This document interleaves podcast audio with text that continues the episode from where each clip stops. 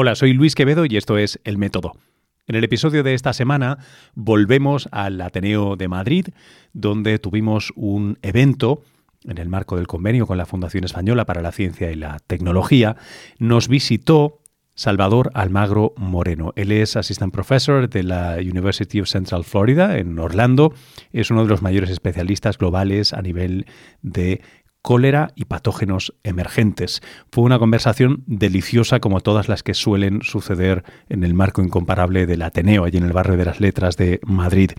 Em, empezamos con algunas generalidades, pero llegamos a detalles científicos que al menos a mí y creo que aparte de las personas que asistieron eh, nos parecieron tremendamente deliciosos. Cabe decir además que fue el viernes 9 de diciembre por la tarde, a partir de las 6 de la tarde, lo que hace heroico en un día de, lluvia y frío en mitad de un puente de la Constitución, eh, que nos reuniéramos allí y sobre todo contar con la presencia de, de Salvador, que siempre es un, es un lujo. Espero que lo disfrutéis y si os gusta, compartidlo. Hasta luego. Bueno, gracias Isabel, gracias a todos los ateneístas y, a la institución Ateneo por acogernos una vez más en el marco de este convenio eh, con la Fundación Española para la Ciencia y la Tecnología. Es un, es un lujo tenerles eh, esta tarde aquí por, por, todo lo que citaba Isabel. Es una fecha complicada, pero eh, les aseguro, y, no lo digo de manera liviana, que merecerá la pena. Siempre que viene Salvador de, de visita creo que merece la pena escucharles, si es en persona mucho más que por televisión o podcast, que también se puede, pero, pero es, es, muy interesante. Em, tres ideas antes de, arrancar la, la, sesión, a ver, a ver qué les parece. La primera es, como decía Isabel también, como íbamos a ser pocos y estamos en, en, un ambiente íntimo, hemos prescindido de los micrófonos, a pesar de esto es para grabar, para que tenga una vida digital. Así que, eh, si quieren acercarse, será maravilloso, si no nos escuchan bien. Intentaremos, si no, desgallitarnos. Em, eh, dos, no tendremos pues el típico teléfono de teléfono, micrófono de preguntas, pero sí estaría bien que, aunque yo tengo esto un poco estructurado, lo rompan todas las veces que quieran. Eh, porque la gracia yo creo que es poderle preguntar directamente a Salvador eh, cosas que a mí no se me han ocurrido eh, y que enriquecerán esta, esta conversación, ¿no? porque tú y yo hemos hablado muchas veces y lo tenemos por ahí publicado. es, es, interesante aprovechar el, el, espacio. Y luego la otra, en cuanto a la duración, pues yo asumo que sobre las siete y media sería una cosa elegante terminar, son las 18.10 eh, prácticamente, pero bueno, vemos, vemos dónde nos lleva esto, si, les parece bien, y luego si no, siempre habrá un tercer tiempo eh, cuando terminemos aquí. Em, dicho esto, no sé si será tan profesional como decía Isabel, eh, pero sí les tengo que decir que quién tienen aquí, ¿no? Salvador Almagro Moreno, él es ahora mismo Assistant Professor en la University of Central Florida después de haberse formado en, España, en la Universidad de Granada, si no recuerdo mal, eh, pasando por Irlanda y después por New Hampshire en, Dartmouth. Eh, y ahora, casi 20 años después de empezar con preguntas eh, concretas y tal vez básicas sobre el cólera, sobre la bacteria que causa el cólera, pues es un, es un científico de talla mundial, es un especialista de talla mundial en cólera en particular, pero en patógenos emergentes en general, que es un tema que, está de relevancia, lo queramos o no, por, cambios, eh, por cambios en el medio, por eh, cambio global, cambio climático, pero también eh, por temas que simplemente suceden históricamente. Nos pasó en Haití después del terremoto, que hubo una epidemia tremenda de cólera, no necesariamente es una cosa ligada a cambio, a cambio global. Dicho esto, em, yo quería empezar esta conversación mínimamente estructurada con esta idea de que y en un principio había bacterias inocentes que, podían vivir en el medio, que tal vez eran comensales, que estaban en nuestra piel, que formaban parte de nuestro microbioma, que no hacían nada, y algo sucede, una serie de pasos suceden, tal que estas bacterias acaban causando, pues eh, Yersinia acaba siendo la peste y no una bacteria cualquiera, o Vibrio acaba siendo el cólera, eh, que ciega tantísimas vidas, y no una bacteria más que pulula por las aguas saladas. En, ¿Cómo empiezas a estudiar este tipo de cosas? Primero, agradecer que hayan venido a la charla, agradecer a, Luis, agradecer. Muchísimas gracias. ¿Perdón? Um, sí, no, no, puedo, puedo un poquito más alto, eh, sin problema. Eh, eh, Claro, con el micrófono. Bueno, me gustó cuando, empezaste con al principio había bacterias, ¿no? el, problema que tenemos con, este tipo de eventos es que algunos son, digamos, como un poquito más lineales, ¿no? Se, añade un grupo de genes, se añade otro grupo de genes, hay una serie de variaciones y al final aparece el patógeno. Pero eh, en muchos casos, de hecho, la, mayoría de ellos, eh, ocurre de una manera, como digo, de un salto cuántico. ¿no? Eh, creo que un, buen ejemplo es la, bacteria que causa la, peste bubónica. de hecho, es un ejemplo um, fascinante que por un cambio en la transmisibilidad que tuvo, um, fue capaz de, generar lo que, que es una, una, pandemia. ¿A qué me refiero en el cambio de transmisibilidad? Pues ganó, de los muchos, de los muchos genes que, ganó, uno de ellos, que es el crítico, le permitía sobrevivir en ratones y en las ratas. Esa pequeña diferencia hace que, una bacteria que para que yo te la pase a ti tengo que estar en contacto directo, con lo cual se reduce eh, el foco de la enfermedad. Tú puedes vivir en un pueblo cercano y siempre y cuando yo tenga una garrapata que me muerda a mí y muerda al ratón o a la rata, pues el microorganismo se puede eh, ah, ah, esparcir, ¿no? Ah, y en el caso de, la peste bubónica se puede esparcir como, como, como, como, fuego, ¿no? entonces, lo que estamos intentando es encontrar lo que definimos mi grupo de investigación y otros grupos como la taxonomía, ¿no? Eh, hay, reglas? ¿Existen algún tipo como de, canario en la, mina? ¿no? Que decimos, si, está pasando esto, es muy posible que tengamos un patógeno. Entonces, eso llevamos mm, décadas, ¿no? Intentando romper en trocitos y, ver si existen como patrones, ¿no? Que decimos, mm, siempre que pasa estas cuatro cosas, va a pasar ese tipo. Por ahora hay algunos, pero en general seguimos bastante eh, en, la oscuridad hasta cierto punto. Eh, déjame que te haga una pregunta muy básica. ¿Puede, cual, por, circunscribirnos a bacterias, eh, ya que hemos empezado con la peste y con todo esto, ¿puede cualquier bacteria ser patógena potencialmente? ¿Cualquiera? bueno, en, teoría sí, si tiene el, digamos, las herramientas, ¿no? por suerte, son muchas las herramientas que hacen falta. Ah, o diferentes maneras de tener una herramienta, ¿no? Por ejemplo, si te hace falta un martillo, pues tienes que tener o un martillo o un zapato. pero, te va a hacer falta un martillo, sí o sí. Un ejemplo sencillo, te va a hacer falta, si quieres, si, imagínate, ¿no? Te, levantas una mañana y dices, yo quiero ser un patógeno intestinal, ¿no? Eh, eh, yo quiero colonizar el intestino delgado de una persona. Bueno, pues para empezar tienes que ser capaz de tolerar el pH del estómago. Del estómago, perdón. El eh, intestino, bueno, no, claro. Primero el estómago, y después. Primero tienes que encontrar una manera de que, de que de ser eh, ingerido. Búscate la vida, no sé cómo lo puedes hacer, pero si lo consigues, pues ya has pasado, digamos, como, como los videojuegos, ¿no? El nivel 1. Luego tienes que pasar por el estómago, búscate la vida. Eh, puede ser a través de estar en un alimento, por ejemplo, estudio patógenos que están asociados a, las, ostras si coméis ostras, seguro que no las masticáis. Pues ese pequeño detalle puede hacer que, el patógeno pueda pasar perfectamente Entonces, hay una serie de pasos que necesitas. ¿Cómo lo vas a conseguir? Esa es la dificultad que tenemos nosotros. Si hubiese, la única manera de hacerlo es así, así y así, bueno, pues me quedaba sin trabajo en dos años más o menos, porque ya, teníamos la receta, ¿no? Como el plan. Eh, y es casi, digamos, hay patrones, ¿no? Es como si uno se plantea, eh, siempre eh, bromeo, ¿no? Como la, eh, la mente del, asesino, ¿no? Como la película... Vamos a intentar mejorar un poquito el sonido. Perfecto, venga. Eh, al revés, como si fuera un teleoperador. Ahí está, venga. Aquí, por aquí, es que yo no... A ver. Ah, coño. Tiene más sentido. sí, sí, uno que es que no... ¿Así? debería funcionar. ¿Funciona? Ahora cuando lo enchufen. Se, oye mejor, sí. Eh, se oye, de hecho. Eh, eh, entonces, si, uno se lo plantea desde el punto de vista de, como, habéis visto, se llama el silencio de los corderos, ¿no? como el psicólogo está intentando entender la mente ¿no? del asesino. Entonces, estamos intentando encontrar ese tipo de, de patrones. Y en algunos casos hay patrones clarísimos, pero en otros casos todavía no, encontramos.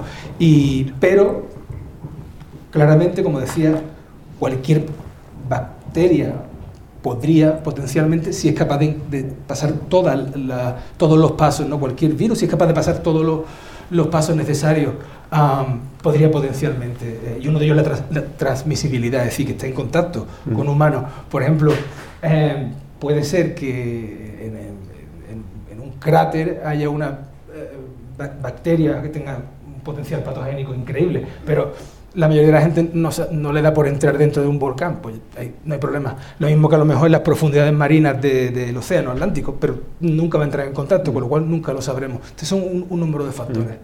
Mm. Eh, sin embargo, en, línea con esto, y me lo dejas en bandeja, em, hay, hay, muchos de estos factores que están cambiando. Ahora por motivos dispares, ¿no? Em, pero, por ejemplo, eh, leía la semana pasada. Eh, una de estas eh, noticias, un, paper que no, sé qué calidad científica tiene, pero hablaban sobre, le sonará seguro, esto de descongelar, sea activamente o sea pasivamente, recoger muestras de permafrost, de los, los, suelos helados que hay permanentemente en zonas polares. Em, descongelan literalmente bacterias y virus que llevan allí, pues en casos miles o decenas de miles de años. En este caso estaban rozando los 50.000 años y habían conseguido revivir hasta siete virus que habían quedado allí en ese congelador, como si estuvieran en un laboratorio en el menos 80. Em, esto está siendo un factor de entrada, en este caso de recuperación, de organismos que hacía mucho tiempo probablemente que no estaban con nosotros, ¿no? que no estaban en el medio. Y por otro lado, antes de, esta sesión me, contabas tú, Salvador, que en, bueno, esto me gustaría que lo contaras tú, que, en la Florida estáis teniendo ahora huracanes fuera completamente de la temporada, del, calendario, y que además están, esos huracanes son una manera es natural, que, iba a decir artificial en el sentido de que es fuera del patrón esperado de transportar un medio a donde no lo esperas. Claro, y, eso se asocia con lo que, lo que estábamos ah, hablando hace un par de minutos, que el problema que está creando el cambio climático es que genera oportunidades inesperadas, ¿no? Ah, como decía, a lo mejor el patógeno perfecto está en el, ¿cómo se llama? Ah, el, triángulo de las Bermudas, ¿no? O, el, Mariana Trenches, como, eh, eh, la fosa de la Mariana. La fosa de la Mariana no pasa nada. Pero bueno, si hay un proceso que permite que ese microorganismo entre en contacto con, con, los humanos, ahí se crea un, potencial que no existía uh, pre cambio climático. Otra cosa que también es interesante, y de ahí venía el comienzo ¿no? del título, de, los corales al cólera, porque eh, un patógeno uh, que de hecho uh, causa daño sustantivo en, corales es la regulación de una serie de genes que, digamos, destruye el tejido de un coral asociada a la temperatura. Es decir, a, a, baja temperatura el microorganismo no produce una serie de toxinas y cuando sube la temperatura un poquito, incluso en un laboratorio se puede ver cómo empieza a producir una, serie de toxinas y de, proteínas que acaban eh, dañando al arrecife de coral, a, los pólipos eh, en particular.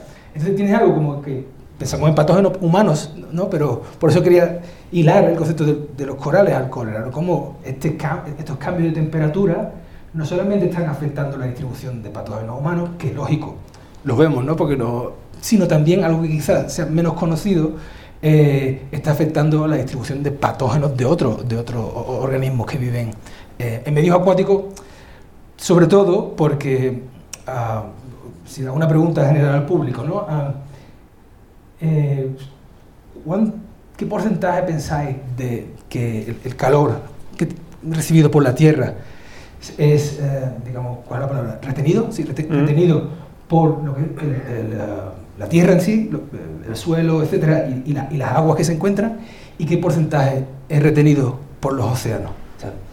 piénsalo. Y la respuesta es que más del 90% del calor es, capturado por los océanos. Entonces, claro, este tipo de cambio tiene un, efecto, imagínate, completamente eh, drástico en esos ecosistemas. Eh, oye, tú, tú estabas diciendo antes eh, esta, idea de meterte en la mente del asesino o del, que quiere ser asesino. En este caso todavía no ha matado a nadie, ¿no? Tiene que tomar una serie de pasos. Exacto. Claro, pero ahí, ahí hay una agencia, hay una voluntad, ¿no? En esa metáfora, eh, alguien quiere.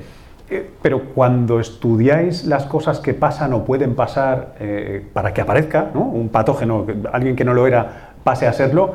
Em, entiendo que ahí hay que buscar justificaciones que son bastante más rebuscadas, en el sentido de que, en general, digo yo que no hay muchas bacterias que se planteen colonizar el intestino delgado del respetable, sino que esto sucede como algo eh, aledaño a otro tipo de adaptación a su ecosistema, contra otros patógenos, contra... Esto es un follón, ¿no?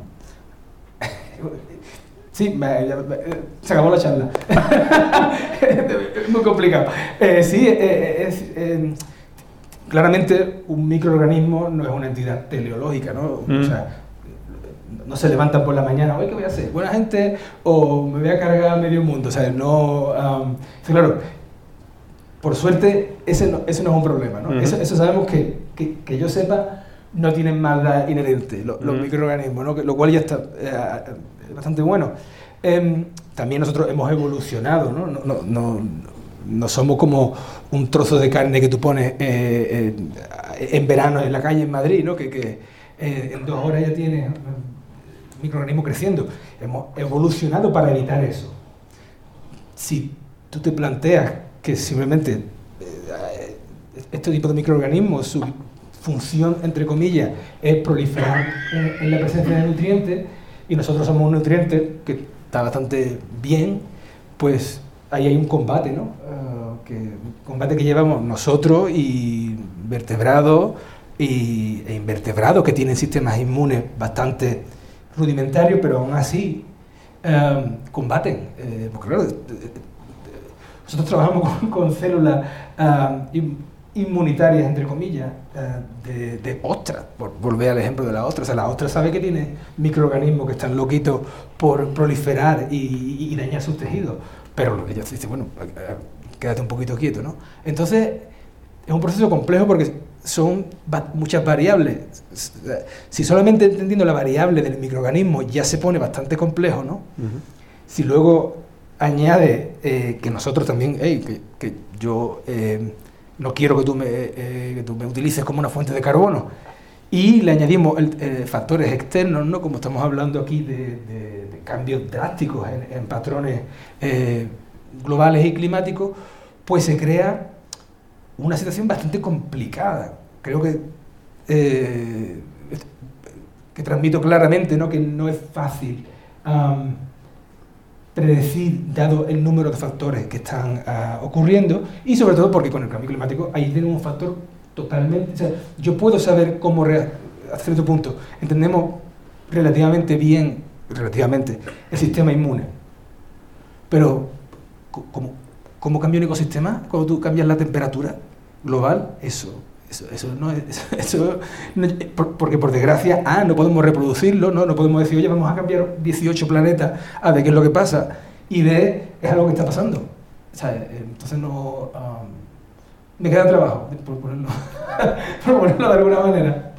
Oye, eh, eh, otra, otra, una idea que estaba ligado, ligado con esto es que, eh, y perdona si lo simplifico mucho, pero en, estas adaptaciones que, tienen los, microorganismos, que en última instancia nos pueden causar una enfermedad, pueden, pueden colonizarnos, pueden ser patógenos, em, la manera clásica de pensar, eh, digamos, más darwinista, de, me, voy, me voy acostumbrando a mi medio, ¿eh? ¿no? me voy acostumbrando a, la boca, me voy acostumbrando al esófago, me voy, em, podría aplicar pero en el caso de estos microorganismos hay algo que entiendo que es una variable eh, muy, muy interesante y que, pues te digo, ligado con lo de antes, ¿no? que, complejiza muchísimo las cosas y es que la, transferencia de material genético, ¿no? así como nosotros vamos verticalmente, no, no, buscamos a, a, otro de nuestra especie e intentamos hacer variaciones hacia abajo y tampoco son eh, muy locas, en este caso hay transferencia horizontal, que me gustaría que explicaras un poquito qué es y por qué es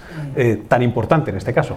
Claro, es, que eso es una de las variables que quizás sean eh, no difíciles de entender, pero es bastante lejanas a lo que nosotros entendemos como transferencia genética. ¿no?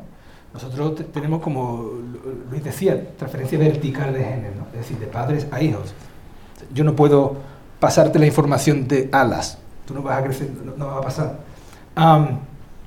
En el caso de las bacterias, además de transferencia eh, vertical, es decir, una célula se va dividiendo y eh, hereda información genética de la célula anterior.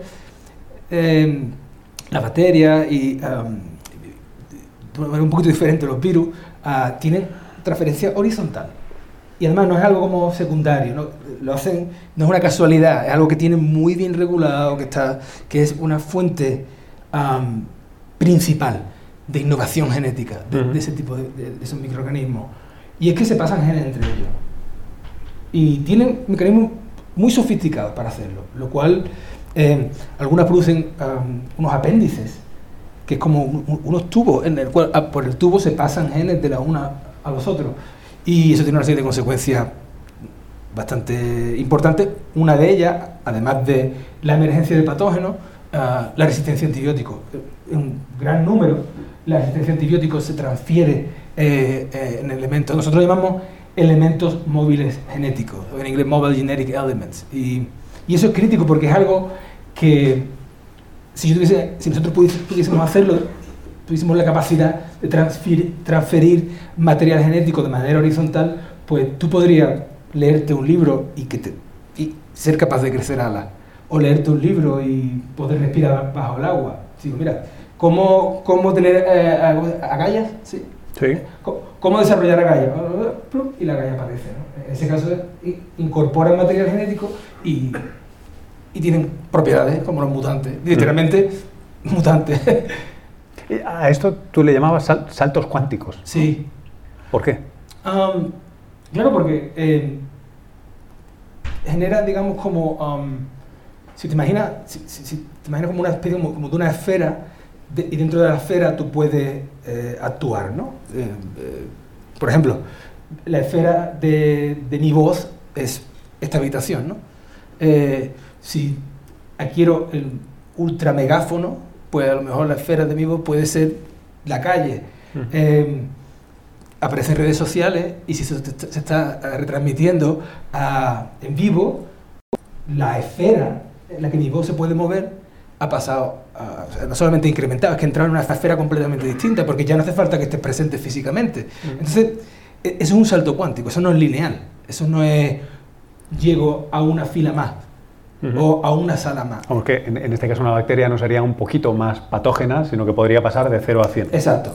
E, e, entonces se genera una, un salto que le permite una propiedad completamente nueva, em, colonizarnos y hacernos daño. O, por ejemplo, resistir antibióticos. Eso es un salto cuántico porque o muere o sobrevive. Uh caso de una pandemia, un brotecito en tu barrio, el mundo entero colapsa. Eso es un salto cuántico. ¿Pero eso sería accidental? en, la, en la, sí. Eh, por suerte no es común, no es fácil. Como, como decía, muchas circunstancias tienen que darse a la vez para que este salto cuántico pase y puede estar casi, casi, pero por ejemplo, tú puedes estar perfectamente preparado ¿no? para colonizar el intestino humano, pero imagínate que te falta la, la capacidad de, de, transmitir, se acabó. Ya no vas a causar un brote o una pandemia, o te falta la capacidad de tolerar la bilis. Aunque tengas el resto, el resto de las cartas, si te falta una carta de uno, eh, o como una carrera de obstáculos, tú puedes si son 100 obstáculos y pasan 99, no ganas la carrera, la carrera son los 100. Y eso es lo que lo hace por suerte, eh, no algo trivial. Y si, si, no, si, no, es que no estaríamos aquí seguramente. ¿Por qué dicho por suerte? Porque si fuese más común, eh, si, fuese más común, yo ya estoy aquí. o sea, estaríamos o, muertos o evitaríamos todo tipo de, de, de, contacto. los filetes, ni se, ni se me ocurriría comer un filete medio crudo. Eh, eh, entonces, básicamente es que, es que hemos evolucionado para este tipo, para evitar que esto pase.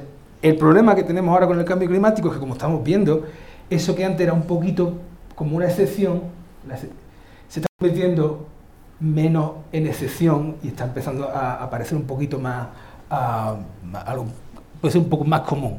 Y un poco más común, pues si te da una pandemia ya es un problema. eh, no, algo que antes era rarísimo. Ujú.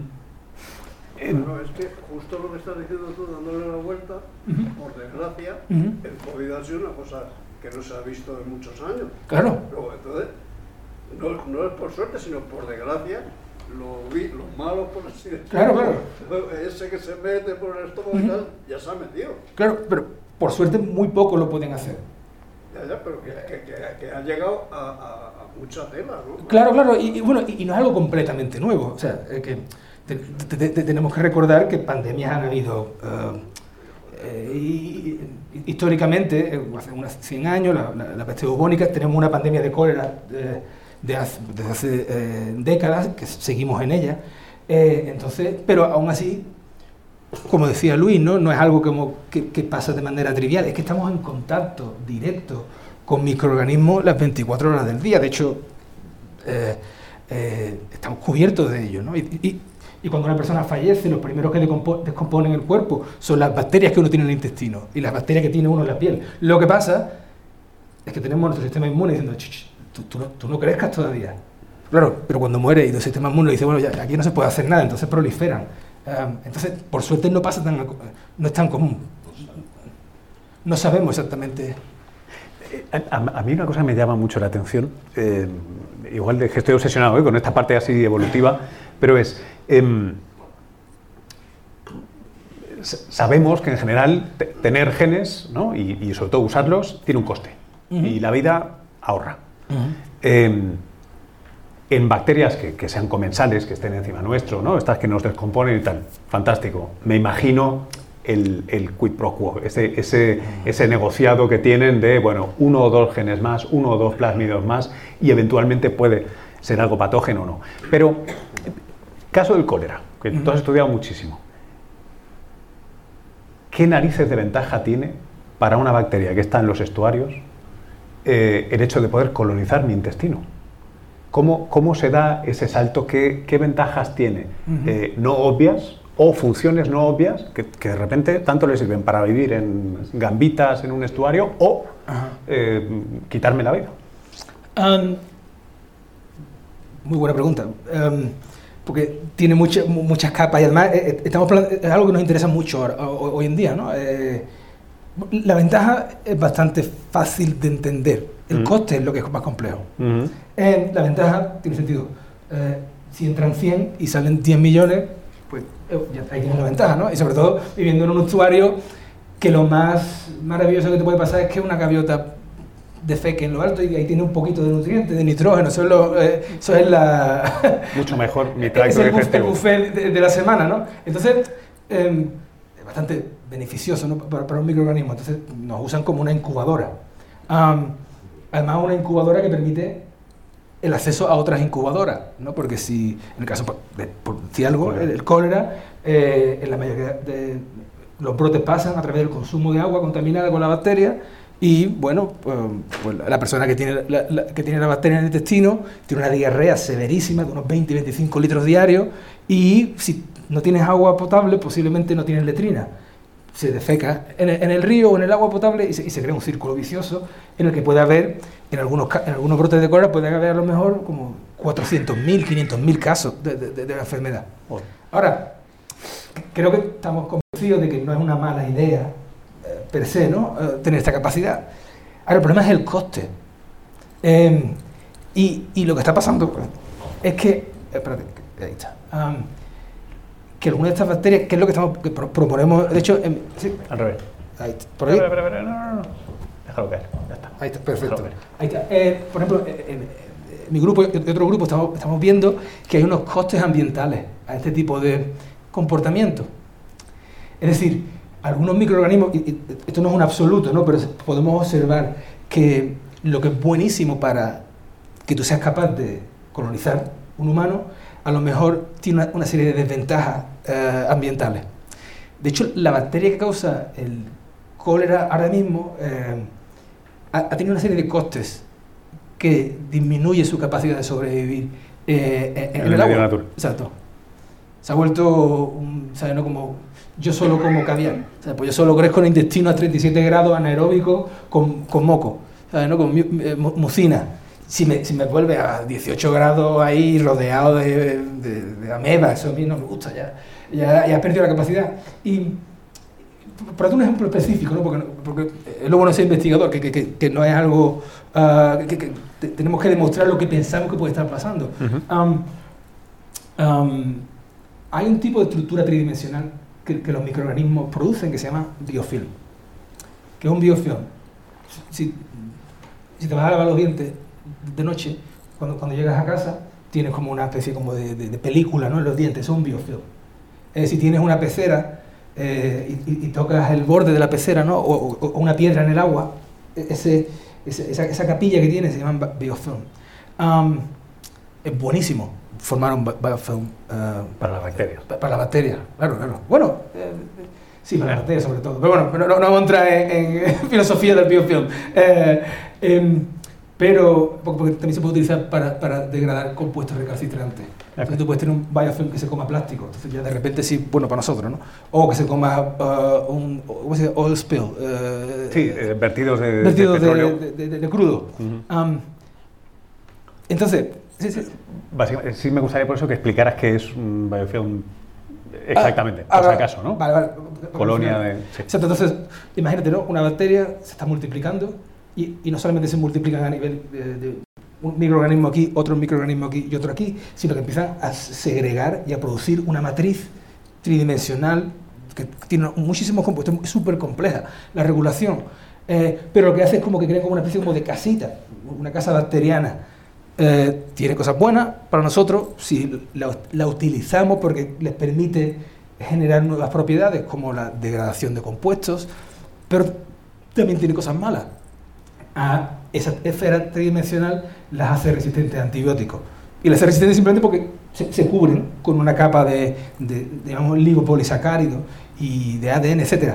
Entonces, eso, como comentaba, es bastante útil en el, en el medio ambiente porque tú, tú formas como un- una capa protectora, te permite utilizar compuestos co- complejos, ¿no? como la quitina, que es la, cubierta de, los crustáceos, que es muy difícil de degradar. Entonces, se ponen todas juntas y empiezan como a acabar. ¿no?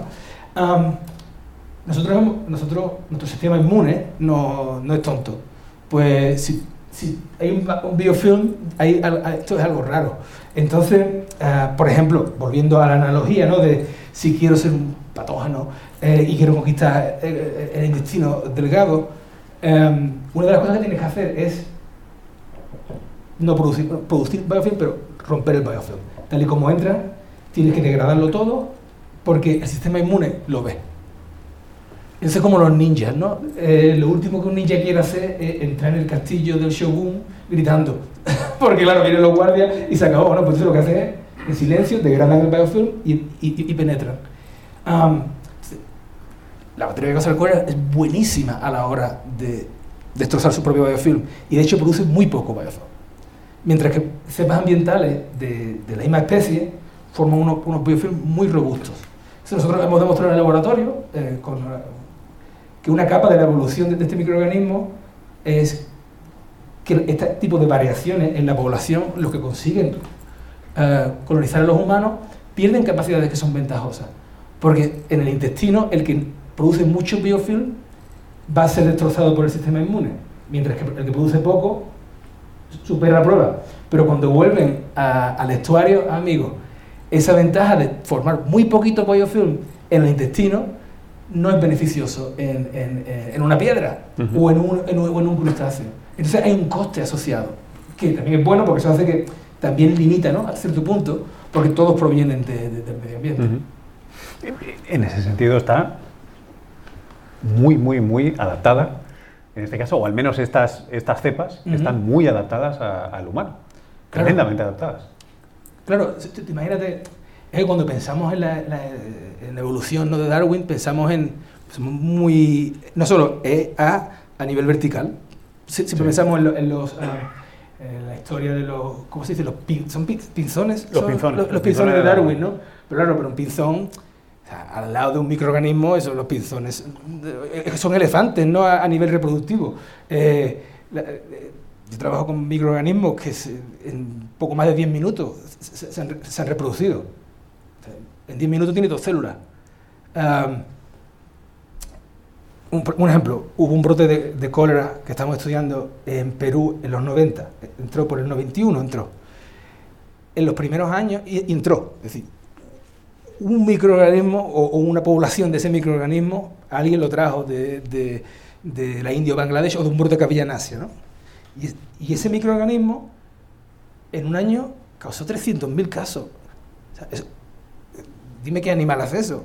O sea, y 300.000 casos, piensa, entra, te multiplica dentro de un humano, entra en otro humano, te multiplica dentro del humano, entra en otro humano, y al cabo de, cuatro- de varios años eran millones de ciclos de replicación que Mm. pasó. Entonces, claro, ahí la, la selección natural actúa, o sea, tú le estás dando a la selección natural como, como, ah, como me acuerdo de la serie Ma- MacGyver, ¿no? MacGyver, eh, ahí le estás dando todas las herramientas que le hacen falta, ah, que, que es selección fuerte y población y Ujú. multiplicación. Entonces, cualquiera que encuentre una herramienta que sea buena, es- esa herramienta se va a, a- a fijar o por lo menos va a aumentar en la población. Mm. En- Además de que está deliciosamente adaptado a nosotros, eh, una, una pregunta muy, muy, muy sencilla, si quieres, o, o- o desinformada. Em, me, me sigue fascinando que, que el cólera sea un problema tan este, pervasivo, tan insistente y tan en dos sentidos, ¿no? Uno, desde el punto de vista de, de la gestión pública, del, sanitation, ¿no? de, la, de la sanidad pública, ¿no? Porque creo que se ha demostrado que en países en los que se implementan medidas que no son de altísima tecnología, el problema desaparece totalmente. ¿no? O sea, hay, hay una parte de gestión. Y luego, por otro lado, desde el punto de vista científico, me, me planteo, científico médico, me planteo qué lo hace tan difícil de eh, tratar o atajar de otra manera, porque cuando empieza no para, no tenemos de momento nada muy efectivo más que fluidos y esperar que la persona no muera. El tratamiento es relativamente efectivo. Eh, además, no es muy resistente a antibióticos, porque microorganismos que no generan ah, enfermedades crónicas eh, no suelen tener, eh, no suelen. Ahora, ya, ya tenemos algunos casos, algunos brotes en los que la- la- tenemos microorganismos casi completamente resistentes. Porque hay que, hay que acordarse de que los antibióticos que vayan al acuífero generan la presión selectiva contra Mm. el microorganismo. Pero también hay un componente social increíble, ¿no? Eh, eh, por ejemplo, yo tengo colaboraciones y voy bastante a menudo a, a Da- Dhaka, en Bangladesh, eh, que es una de las ciudades más pobladas. No, miento, la ciudad más poblada junto con Tokio. La diferencia es que Tokio hay mucha gente, pero también hay infraestructura. Pero tú metes a Tokio y, no pones tubería y no pones ni carretera. Yo de- de- del apartamento al hospital tardo unas dos horas y media. Tú me pones una carretera y cuatro semáforos y tardo 10 minutos. No, imagínate una persona que vive a las afueras de Dakar y no tiene, digamos, la capacidad económica que tengo yo de, pagar un taxi eh, para ir a, trabajar, ¿no? Cuatro horas a, un hospital, cuando llega ya, la, mayoría de los casos son graves. De hecho, cuando hay brotes, la época de los brotes es, es- es dantesco, ¿eh? Eso, no se lo recomiendo ni a mi, a mi peor ene- enemigo. O sea, yo, vuelvo eh, tra- traumatizado. Como sabemos muy bien cuándo los brotes van a pasar, ya se preparan los hospitales y se sacan las camas con suero intravenoso a la calle. Lo sabéis muy bien porque es eh, sí, eh, por temporada, ¿no? Sí, sí, sí, Eh, dos veces al sí, año. ya- Dos veces al año. Cuando escribimos una beca, ya lo ponemos. Que coincide con. Ah, en la semana que viene me llega una beca para estudiar eso. Así que cuando me llegue, cuando me llegue el dinero, contrato a un par de personas y. y- y- Quiero decir que no es tan sencillo como temporada de lluvias, temporada seca. Bueno, sí, no pero. es tan trivial. Claro, sí, la temporada de lluvia, pero ¿y qué? ¿Por qué? Claro, porque hoy, hoy- hoy- llovido en Madrid, esperemos que no haya cólera mañana, ¿sabes? ¿no? Entonces, claro, eh, eh, eh, no me eche la culpa a mí, ¿eh? que yo soy buena gente, Eh, que yo, yo quiero acabarlo, ¿no? Eh, eh, em, hombre, eh, tenemos bastantes pistas, ¿no? Pero, Sí. pero en llegar exactamente a lo que nos interesa exactamente, qué es lo que lo está causando, ¿no? Mm, mm. Em, Entonces, sabemos que, bueno, no quiero ir mucho en una tangente, tampoco quiero yo, pero como tiene la lluvia, de, allí son monzones. Ahí, ¿Alguno habéis vivido una lluvia tropical? ¿Monzón? Si lo has vivido, sabéis que no es esta lluvia. No, O sea, si, si hoy tuviésemos una lluvia tropical, yo te decía, Luis, olvídate de, de esto porque no va a venir nadie, ¿sabes? ¿No? Como no venga en patera, ¿sabes? No hay, no hay manera. Entonces, ah, de hecho, nosotros tenemos en, en Orlando, ah, en Florida, ¿no? Ten- Tenemos lluvias tropicales, ¿no? Yo vivo en el Caribe. Y tú sabes quién es el turista porque a las 3 de la tarde está en la calle, ¿sabes? no? porque lo- lo- los locales estamos ya metidos en un bar o, o en algún sitio o en casa porque hace, uy, qué bonito, qué bonito. Y llega una nube hace, y, literalmente lluvia a cántaro, media hora, una hora. Pero ya si son los monzones, ya tenemos lluvia a cántaro, horas y horas. Eso, eso completamente cambia un ecosistema. Completamente. Lo que antes era un, charquito con pH tal, salinidad tal, nutrientes tal, cambia por completo. Ahora has cambiado el volumen, cambia la salinidad, el pH, cambia los nutrientes. Una tontería. Em, nutrientes como, por ejemplo, fe- fertilizantes. Tú, si tienes un, um, una- un campo de agricultura en el que se echan nitratos y fosfatos, el agua que es lo que hace, barre esos nutrientes hacia los estuarios. Eso lleva a... Los florecimientos de algas. el florecimiento de algas, exacto. Mm. Nosotros, nosotros hemos demostrado que los vibri- que la, la bacteria Casalcora ama cre- crecer, se come las algas, Ah. se come el moco de las algas que es idéntico a la composición del moco intestinal. Así, ahí tú ves ya el accidente de cómo aprendieron a, a- a- crecer rápido. Entonces, actúa muy... Además, es que, es que literalmente encontramos eh, la, la- la molécula que, que- que le gusta de- de- del moco, y es la misma molécula que le gusta del moco intestinal del moco de una, de una ciano- se se llaman cianobacterias, ¿no? Eh, entonces, hay muchas, ¿sabes? estamos olisqueando, no, si no, no me dan la beca, ¿no?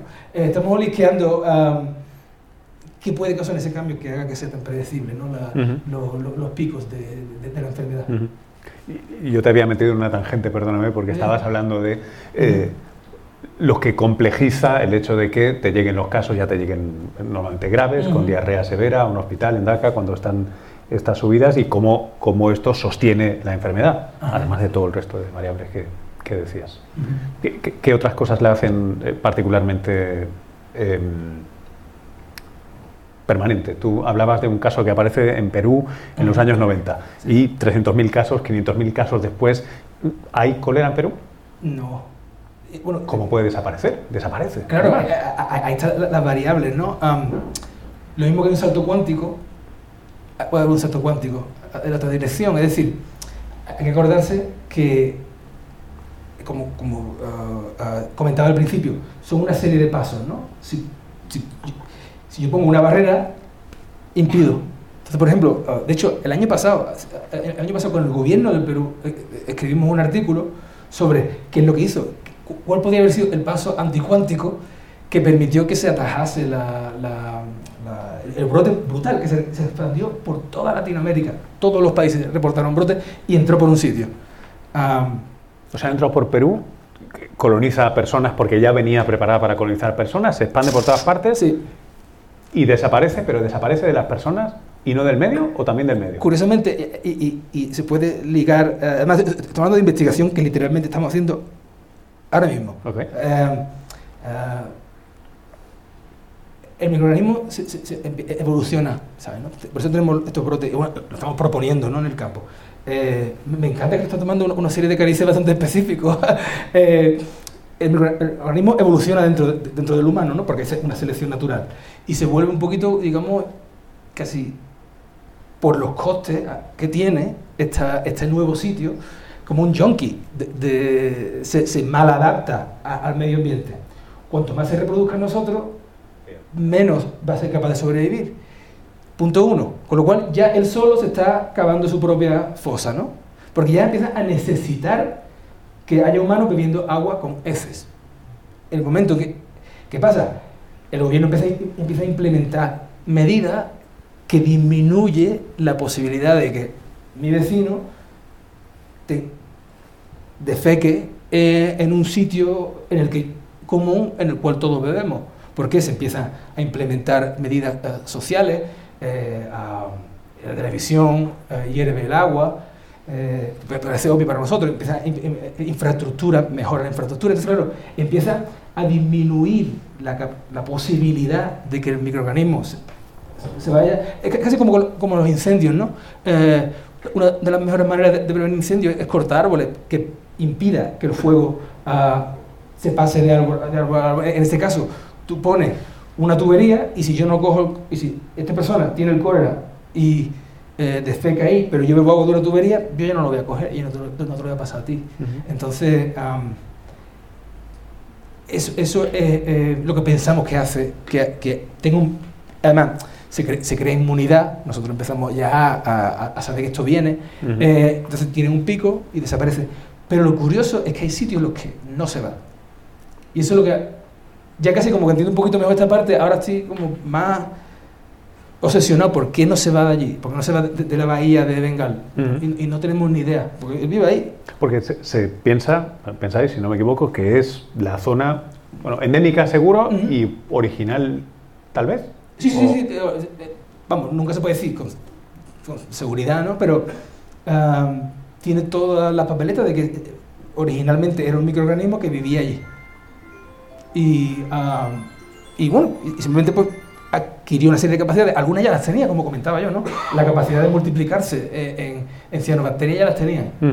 Entonces, si se dan las situaciones perfectas, ¿no? incrementa la población, eh, incrementa la población en áreas eh, costeras, incrementa, incrementa la, capa- la posibilidad, porque acuérdate, por mucha capacidad que tenga ese microorganismo, si yo vivo, y aunque yo beba agua de un acuífero, pero si yo vivo en una pequeña tribu aislada de otra, no hay un brote.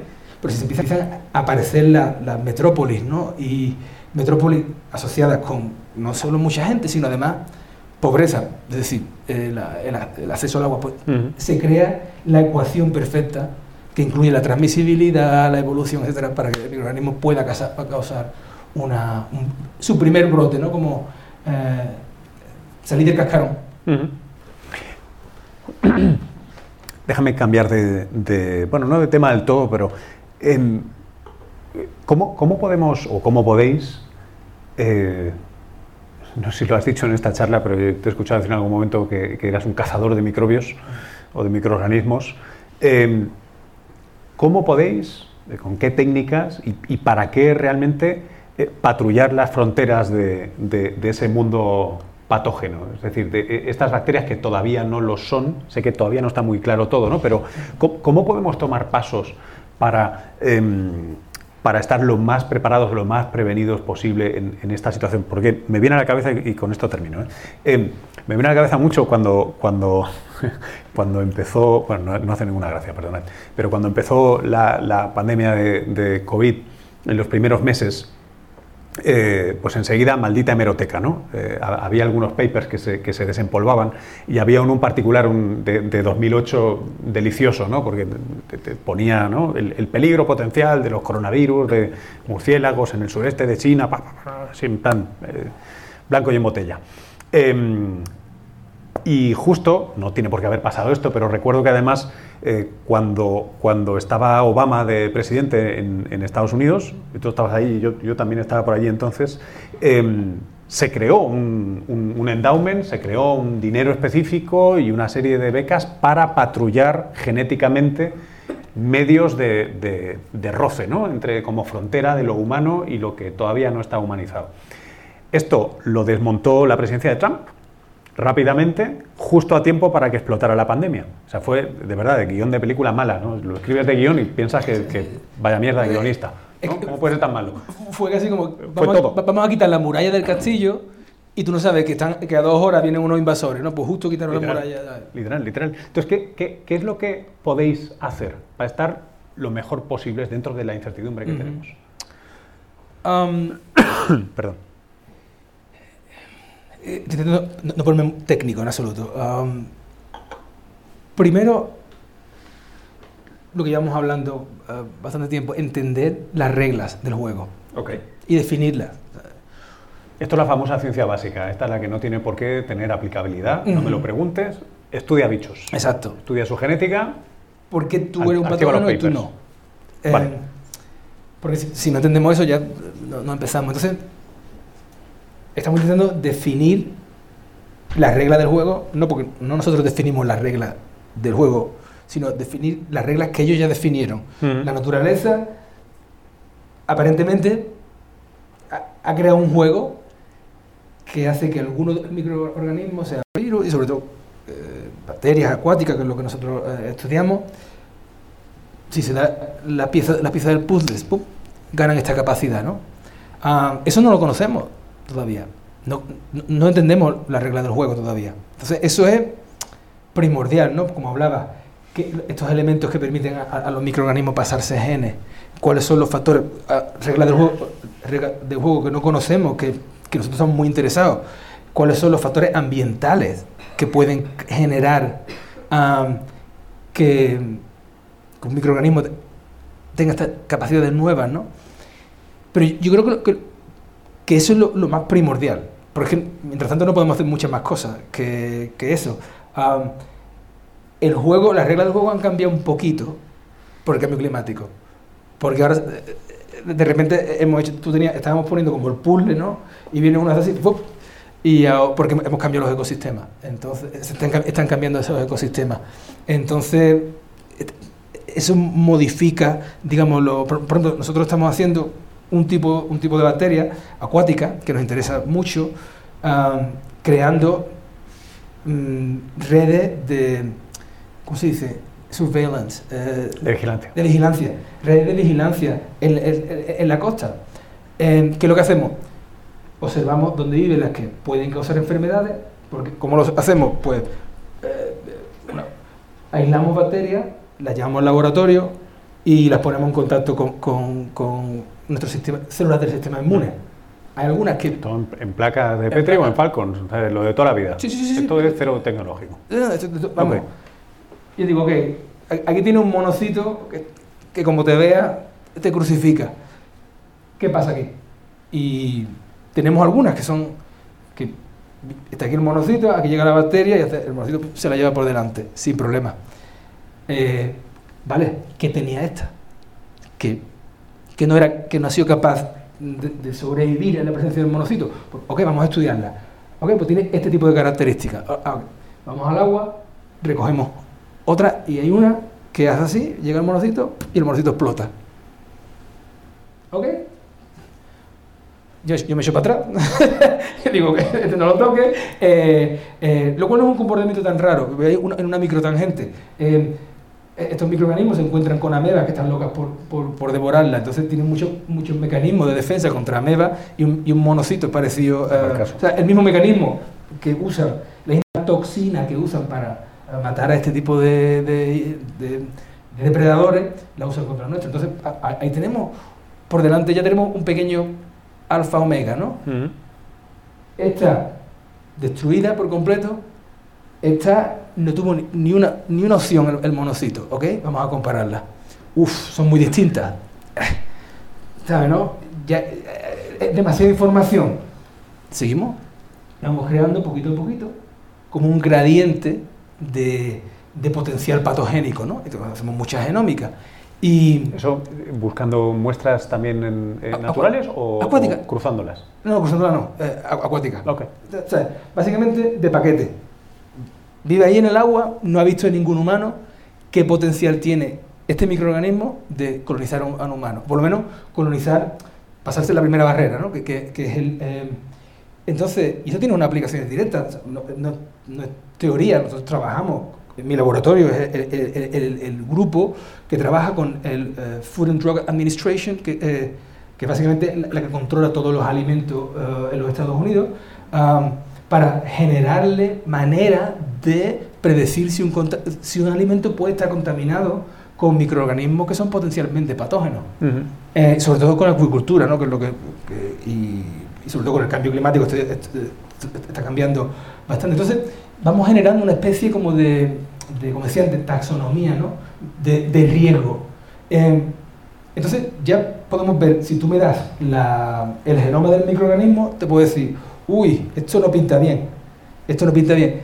Pero también lo que hacemos es dónde vive el, el aburrido y dónde vive el peligroso. Entonces, investigamos qué tiene ese medio ambiente que tiene ese ecosistema en particular que, por lo menos que permite que habite un microorganismo peligroso. Entonces, hacemos, básicamente, estudiamos la comunidad bacteriana, los, los factores abióticos como el pH, la salinidad, etcétera, y creamos también no solamente riesgo de la bacteria, pero riesgo de que un medio ambiente pueda aparecer un, patógeno. Ujú. Entonces se crea como una especie como de ahí, hombre, tú no puedes decir seguro que no, ni tampoco puedes decir ahí no te bañes, ¿no? Porque hay otras cosas. La, la- la costa de Florida, yo digo, señores, no os bañéis. Y ya, oye, ¿qué, qué le pasó a Salvador? No, ha desaparecido.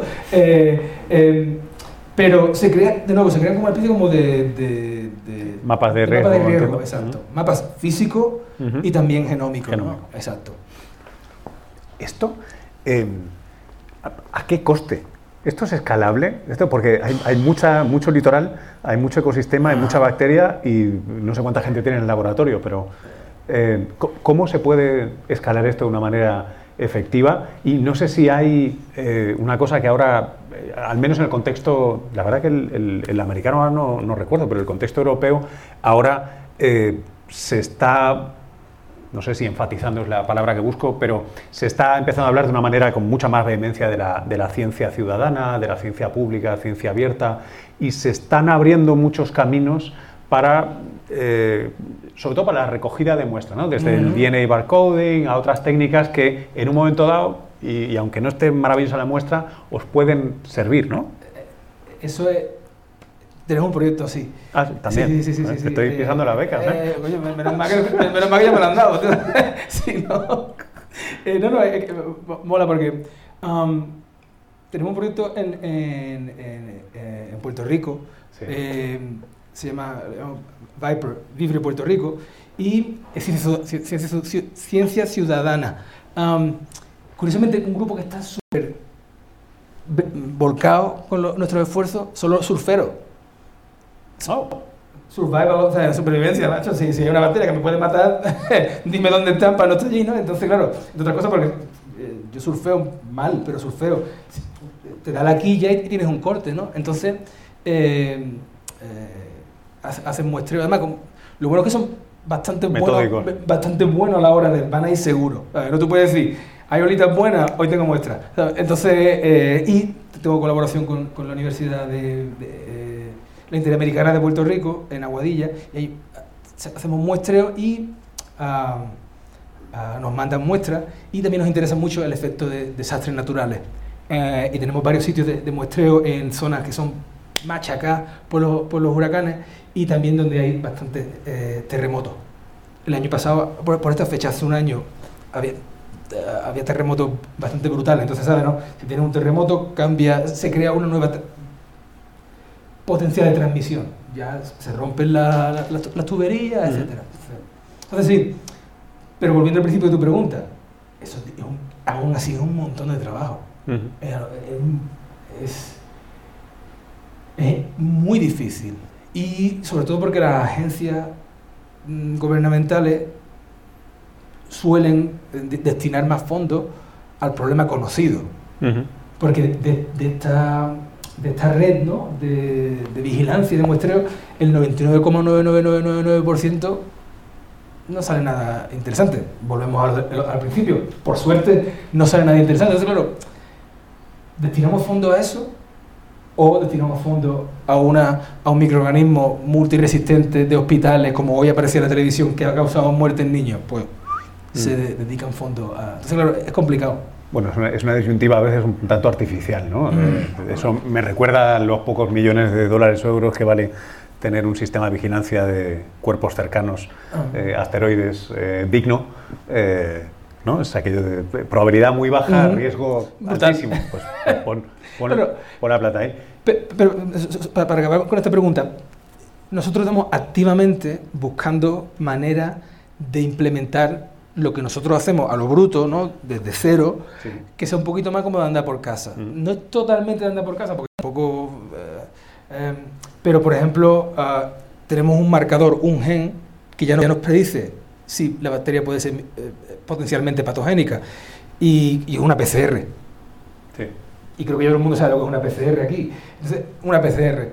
Tenemos un, tipo de microorganismo que sabemos que suele estar asociado con, con esos brotes. Y tenemos unos grados de salinidad que si tiene este gen, la salinidad es esta, y está este otro microorganismo, yo no toco eso. Y eso puede- casi cualquier agencia de salud pública puede tener acceso a estos, a estos datos. No, no es nada que haga falta un, um, una tecnología muy avanzada, Mm. ni, ni ni una inversión. Déjame hacer un momento entrar en la ciencia ficción si quieres, Ajá. pero tampoco muy, muy, muy en el futuro. Em, con el presente abaratamiento de las técnicas genéticas genómicas, eh, tampoco tendría que ser muy loco en no mucho tiempo poder hacer esto de una manera. Ahora sí, ciencia ciudadana de verdad. o sea, Ajá, no solo la muestrita o el pH, ¿no? que el pH pues ahora es trivial, sino el momento en el que eh, hacer pues un chip, ¿no? O sea, esto, esto es, por ejemplo, que, eh, bueno, igual mejor lo explicas tú, ¿no? Lo que es un chip, pero, tú- pero vamos, eh, marcar casillas, ¿no? O sea, un, un- un detector que lo que te permite es saber si hay mil genes, sí o no, ¿no? Sí. En, en una muestra. Ujú.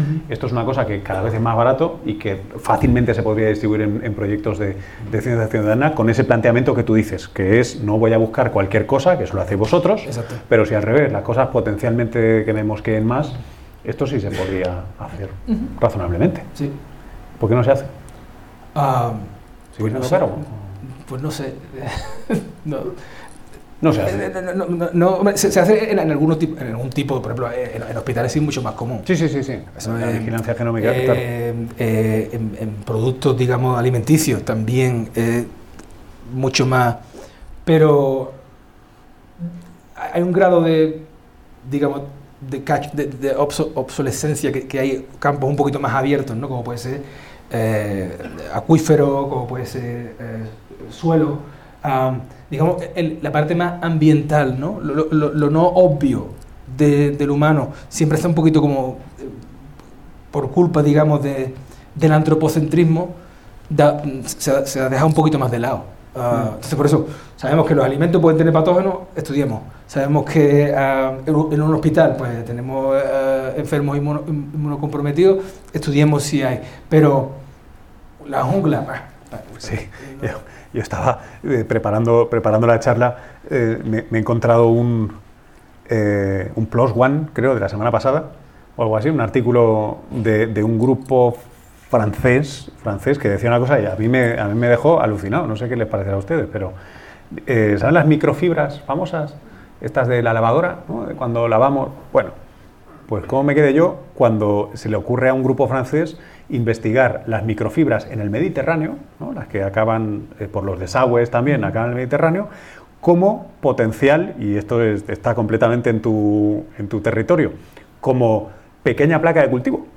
Y resulta que, que encuentran que esas microfibras de plástico eh, son muy buenas para las bacterias para montarse biofilms, ¿no? montarse el chiringuito y vivir tranquilamente Mm. en, las, en las aguas cálidas del Mediterráneo con ese soporte que en ausencia de microfibras, al menos ese no lo tenían, ¿no? Y de repente es un nicho nuevo. De nuevo, fíjate, no estamos hablando de cambio climático, nada, estamos hablando de una cosa eh, completamente tangencial, ¿no? Ahora resulta que la lavadora me está generando nichos nuevos en las aguas del Mediterráneo, donde hay no sé cuántos turistas eh, cada año. Y volvemos a tener un... me- parece, me parece alucinante la de puntos ciegos, que como tú decías, ¿no?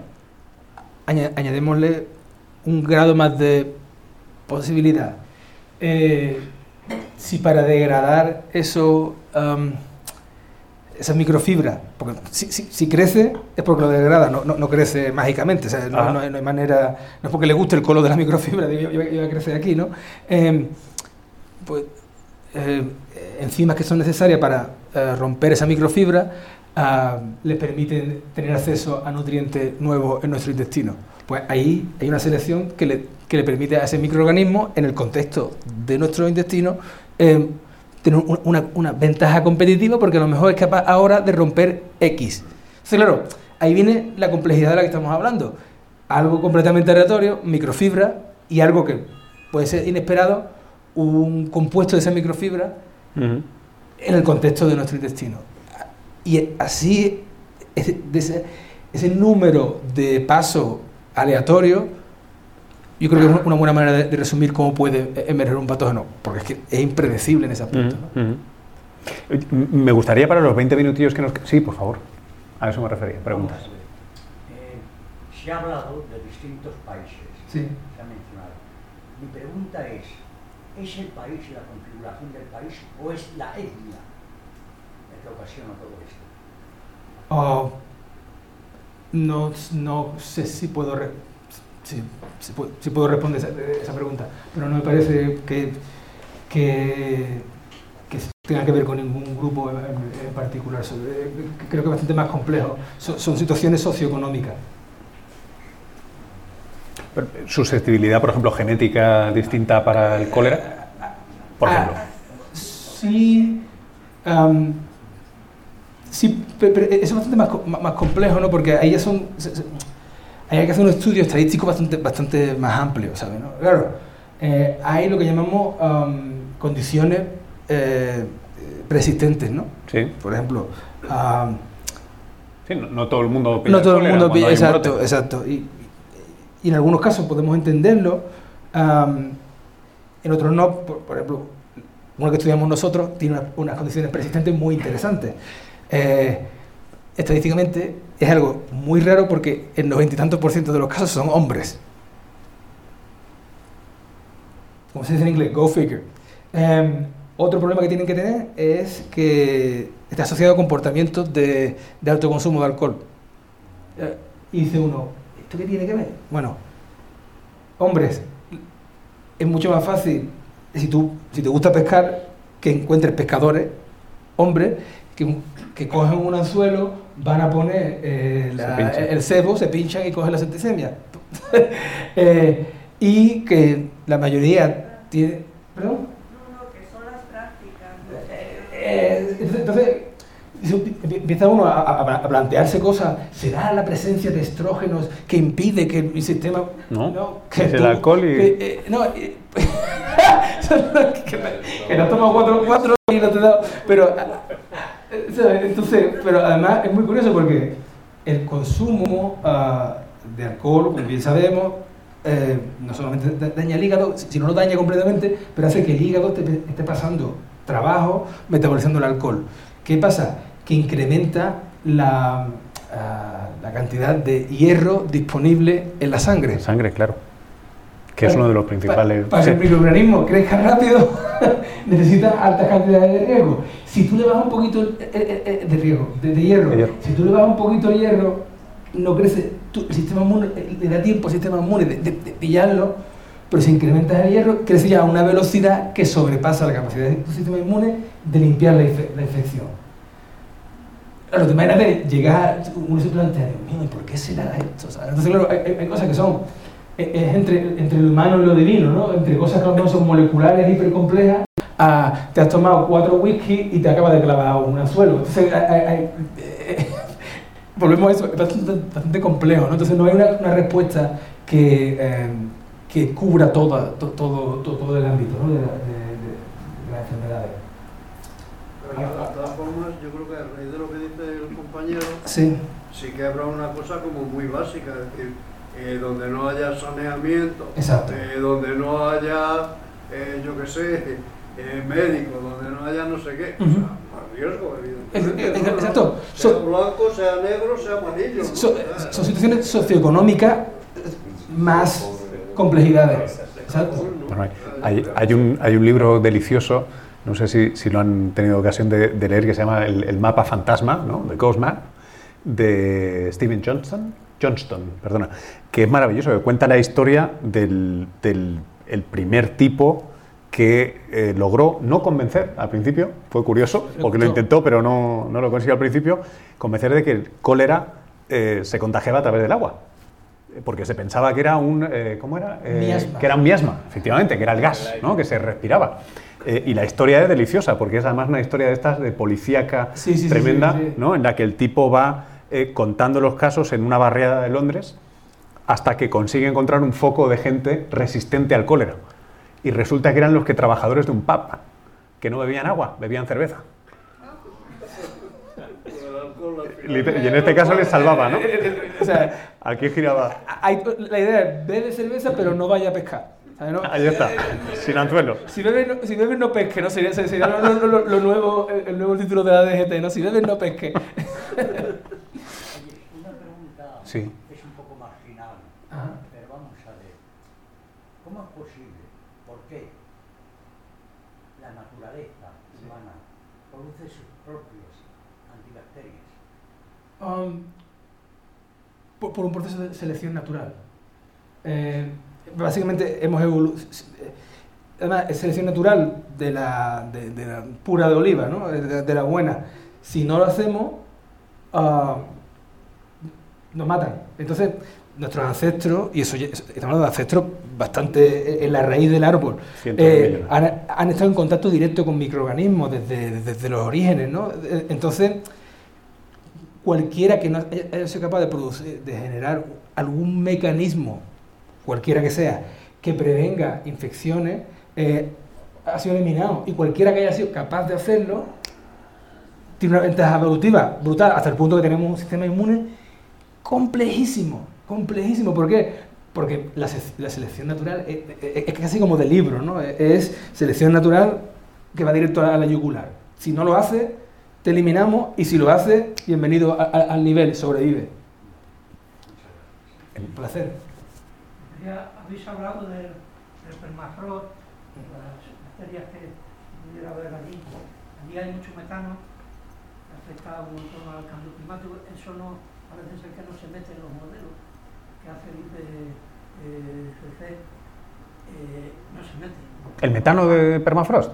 Yo creo que, como no se sabe lo que hay, Con, con un margen de error horrible, pero sí, sí, se, se- se- intenta, pero es cierto que es tiene uno de los márgenes de error más grandes precisamente por, por el desconocimiento, la cantidad, sobre todo el submarino. pero clatrato. ¿Mm? No sé si la habéis hablado. Yo no. Retrato, no, pues, otras placas que hay los mares y en el hielo, también hay cantidad de, metano y también tiene que haber bacterias. allí de- hecho, es claro, e- esa era la pregunta, pero si no tenéis conocimiento. No, eh, sí que sé que creo que hasta del Baikal han sacado microorganismos. O sea, no hay, no hay zona del planeta ahora mismo eh, eh, en la que tengamos seguridad de que no haya eh, biología funcionando. Eh, obviamente más rica pues, en el arrecife de coral que, que en lo profundo de la Tierra, pero no está, no está mala de cosas que hay interesantes. Y de hecho, ligando eh, estos dos comentarios, eh, otra cosa, más literal, eh, de la semana pasada. Em, no, no solo no solo tenemos un sistema inmunitario, sino que fabricamos pequeños péptidos, ¿no? Fabricamos pequeños antibióticos también las, las personas, ¿no? Los sapiens. Y justo la semana pasada, perdona, pero esto sí que es una tangente, pues que me he acordado, la he buscado, em, han encontrado hasta, quiero decir la cifra, quiero decir la cifra, esto es un grupo de, de César de la Fuente de la Universidad de Pensilvania, que han encontrado seis más, eso es, seis antibióticos más humanos, pero eh, quédense con la idea, eh, no humanos de los nuestros, de Homo sapiens, sino en, en ADN mitocondrial de neandertales y de denisovanos. Y no solo los han encontrado, y es interesantísimo con trabajo en DNA antiguo y en, y en, supongo que paleoinmunología, debe ser, sino que además se están planteando traerlos otra vez. Porque si son interesantes y son compatibles con nosotros, igual recuperar esa inmunidad de nuestros primos genéticos eh, para mejorarla todavía. Cierro, cierro mi tangente, perdón. ¿O no? Tira, te tira. hablo de otra gente. Abre, abre. Eh, pero, pero, eh, ahí viene, de nuevo, el problema de, de lo no, li- no lineal. Imagínate que, que nuestra, usualmente suelen ser las células M, ¿no? que, que se encuentran en, el epitelio, empiezan a, a producir nuevos ah, antimicrobianos. Eso te, te destroza la microbiota, como la conocemos. Sí, sí. Entonces, Bueno, ahí viene, volvemos a, a los problemas asociados, coño, de, que- qué maravilla ahora producir seis ah, péptidos antimicrobianos. Pero te vas a cargar tu Pero ahora flora claro, también eh, hemos evolucionado una microbiota bastante particular. Entonces ahora de repente esos péptidos antimicrobianos pues, serían fabulosos si solo es capaz de dañar a microorganismos Mm. que nosotros no queremos. Pero yo tengo, tengo la sensación de que... Ellos apuntaban de, de manera no, no muy loca, no, no, no incorporarlos de manera Sí, sí, sí. constitutiva, sino como precisamente en el contexto que tenemos de crecimiento de resistencias antimicrobianas y tal, por decir, oye, me vienen seis moléculas que hace mucho rato que no están por aquí. Pues, pues igual me van a servir, ¿no? Pero sí, sí, para liarla. Eh, eh, tenemos diez minutillos para más preguntas, si Una quieren. pregunta. Una por aquí y ahora seguimos, sí. Yo tenía dos preguntas, pero Claro sí. solamente. Ujú. Eh, ¿Qué molécula es esa que encontrasteis en, los, en estos biofilms?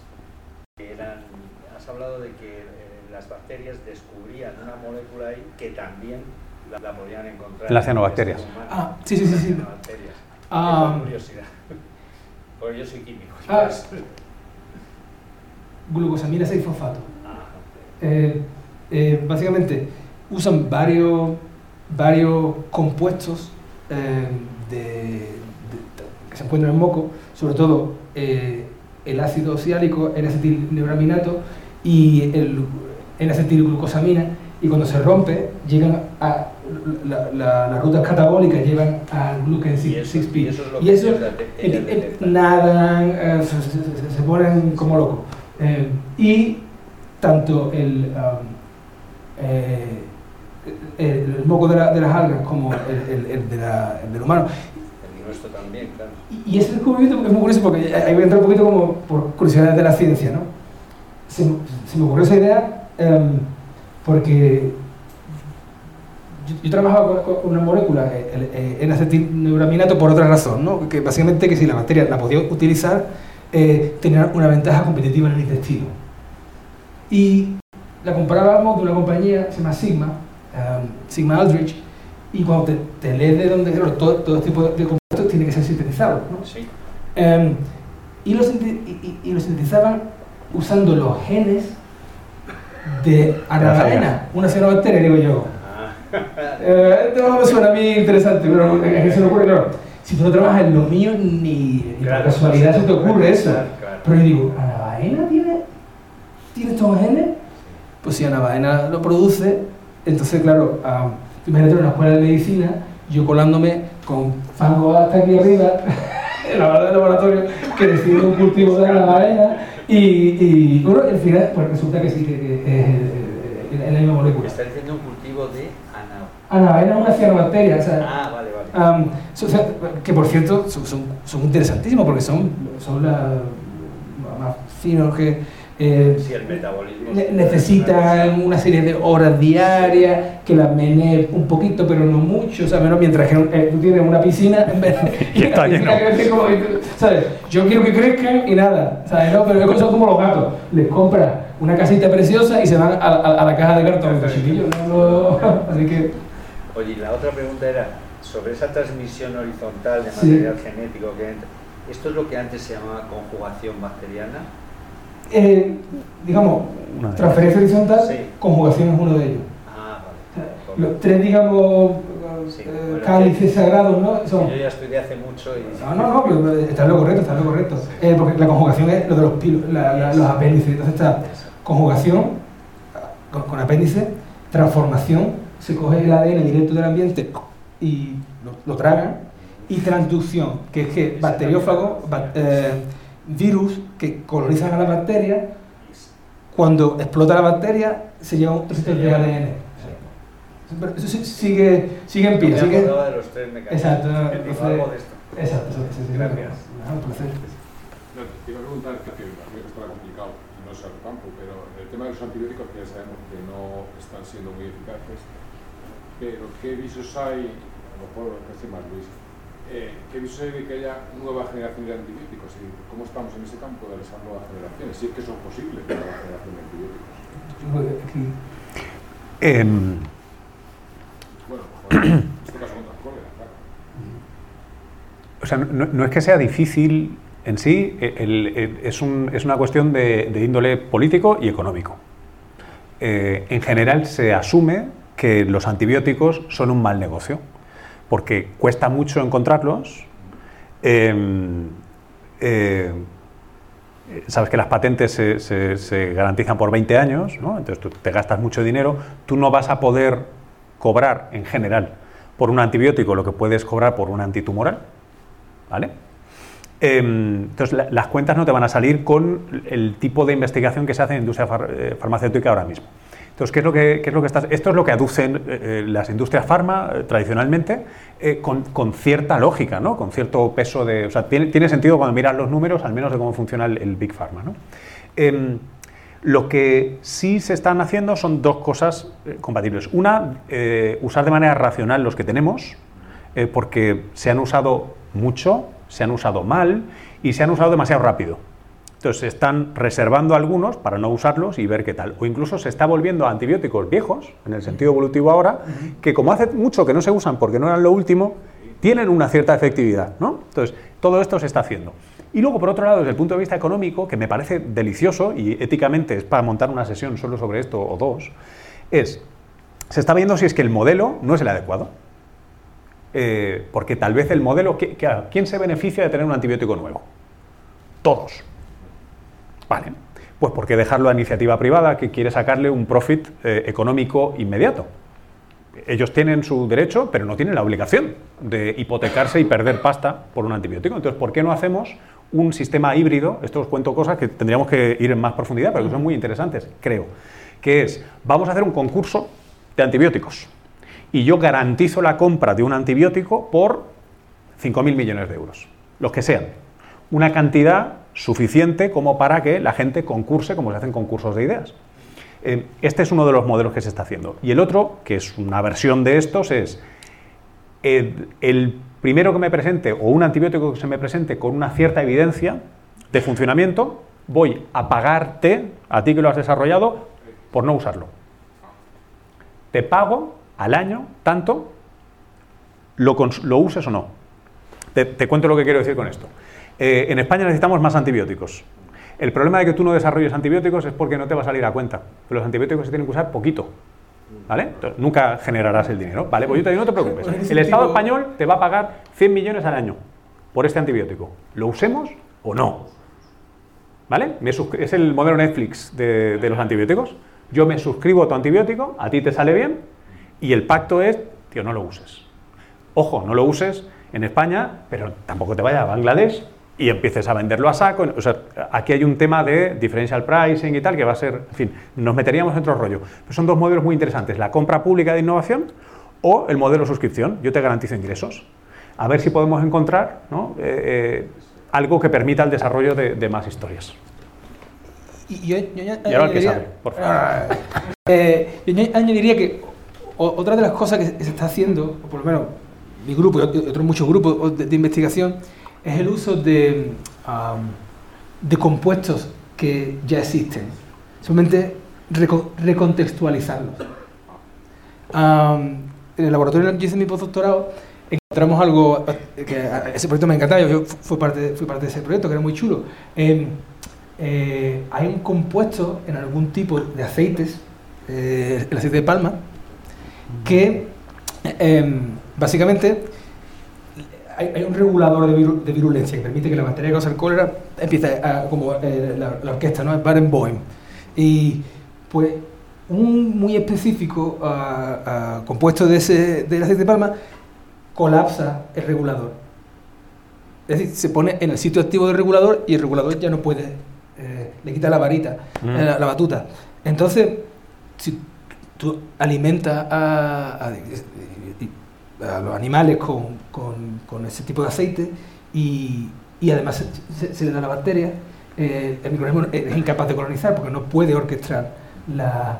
Entonces, ¿qué pasa? Que el problema es que ahí se pasa a no hay a todo vale. Ya.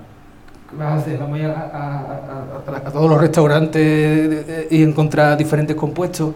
Ah, entonces, son como fuentes am, eh, alternativas, pero no alternativas en plan, ¿sabes? No, Energías. Exacto, sino alternativas simplemente que una de ellas es que no tiene que matar el microorganismo. Claro. Simplemente Claro. tiene que decir, tú pasa por aquí y, Mm. y vete.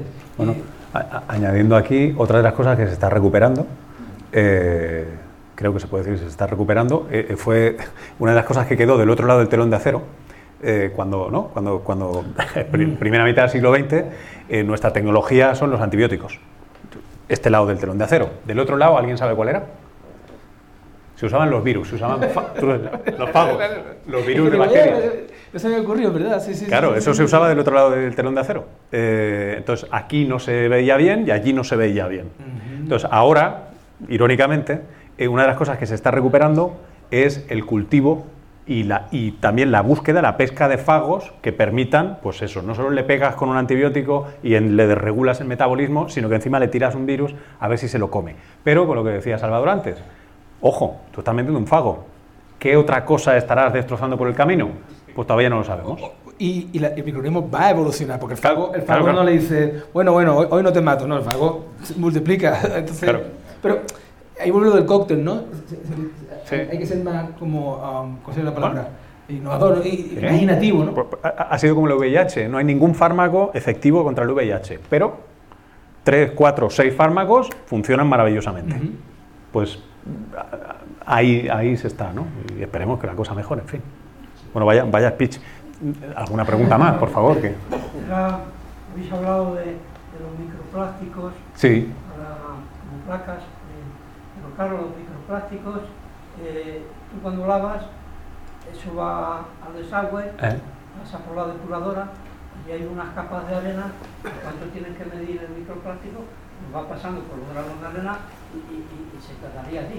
O, o tiene, o- o pasan, pasan ese control. Porque eh, la otra forma es que cuando llueve mucho, las alcantarillas desaguan directamente al río y esto va al mar. Pero normalmente va por depuradora. Entonces no sé si ese, ese tema lo, lo tienen o salen de los plásticos grandes que vienen del Yangtze y del, del Mekong. Este-. No, yo, yo, yo le digo, mientras nos entra otra pregunta y le busco el dato, porque lo tengo aquí. Un segundo. Alguien más, mientras. Pero otra cosa que yo Vale. estoy pensando, que puede, puede tener, bueno, seguro tú sabrás cómo es, qué importancia pueden tener, por ejemplo, todo este tema de los transgénicos, de las semillas, de, porque antiguamente el tío se comía la manzana y era una manzana de ahí, pero ahora tú estás comiendo el arroz, que es un arroz súper tratado, súper, yo qué sé, ¿no? Yo ayer vi un hace unos días vi un documental de esto, de, de los cultivos ya sin tierra, todas estas historias, Hidropónicos. es una cosa como para alucinar, ¿no? Decir, bueno, si el malo ese que tú decías que se metía por no sé dónde, no sé qué, se mete en el, en el transgénico del arroz, no sé qué, de no sé cuánto, y luego encima ese arroz, eh, lo cultivo sin campo, no- hidrofónico, no sé qué, ¿qué pasa ahí? Em, yo, no, no conozco eh, lo- los riesgos, pero sí conozco bastante bien lo que es regulación. Eh, regulación por, no porque sea un regulador, sino porque yo me las como, las, las regulaciones, toda la regulación. Em, creo que hay 10.000 millones de procesos diarios que no, que no tenemos en cuenta, que están infinitamente más regulados de lo que puede estar eh, el, el, am, el arroz que produce una vitamina. Es decir, em, no digo que no hay que prestarle atención, pero es que hay 10.000 otras cosas que hacemos eh, que tienen tantísimo potencial o más y que están completamente desreguladas y que ni siquiera prestamos atención. Eh, entonces, no quiero decir que no haya ningún riesgo, no los conozco, ah, pero claro, es que dado el nivel de regulación y- y la complejidad de esos procesos, que tienen, están con lupa, no, no con lupa los investigadores solo, sino con lupa lo- lo- los reguladores, eh, si hay un riesgo, ha pasado bastante capas de, de, de, de- no, es exterminio, escrutinio, de escrutinio. Por ejemplo, pasó en España, el aceite de Ujú. Que se colgaba Ujú. el aceite de ahí. El aceite de colza que en España no tiene nada que ver porque eso era adulterado. Claro, el eso aceite era- de colza no es malo. Echas allí aceite de pues, era- es como si, te- si te meto gasoil en, una cerveza. tengo, hago la interrupción publicitaria.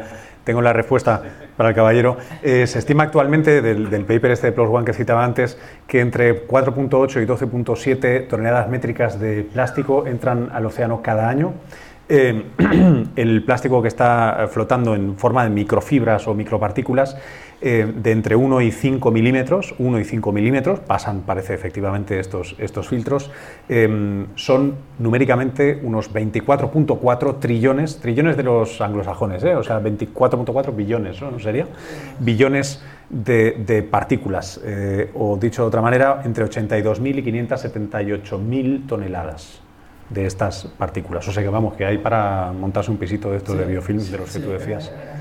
Era, si te interesan los microplásticos, ahí hay. era tremendo. No. Sí, sí, sí, era tremendo.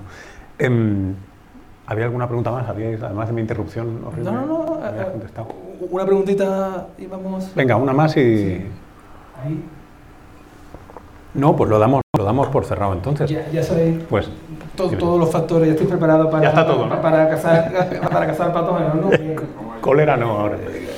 No, quería, Pero quería- me poca costa ahí, ¿eh? así que no, no lo siento. ese no es el problema. Pero, Salvador, quería agradecerte muchísimo, de verdad, el, el haber venido eh, por aquí. Eh, ustedes no lo saben, pero, pero realmente pa- llegó ayer y se va mañana. Eh, y es un gusto que, que compartas con nosotros eh, en, en todo esto. Em, les, les advierto que es probable que el año que viene repitamos otra vez la sesión con, con Salvador, pero en este caso con guitarra, eh, porque habrá, ¿no? habrá, habrá concierto. Bueno, tenemos que intentarlo alguna vez. Salvador toca la guitarra flamenca que quita el sentido. Eh, muchísimas gracias por, por habernos acompañado, gracias al Ateneo por permitir esta, esta aventura con, con FECIT.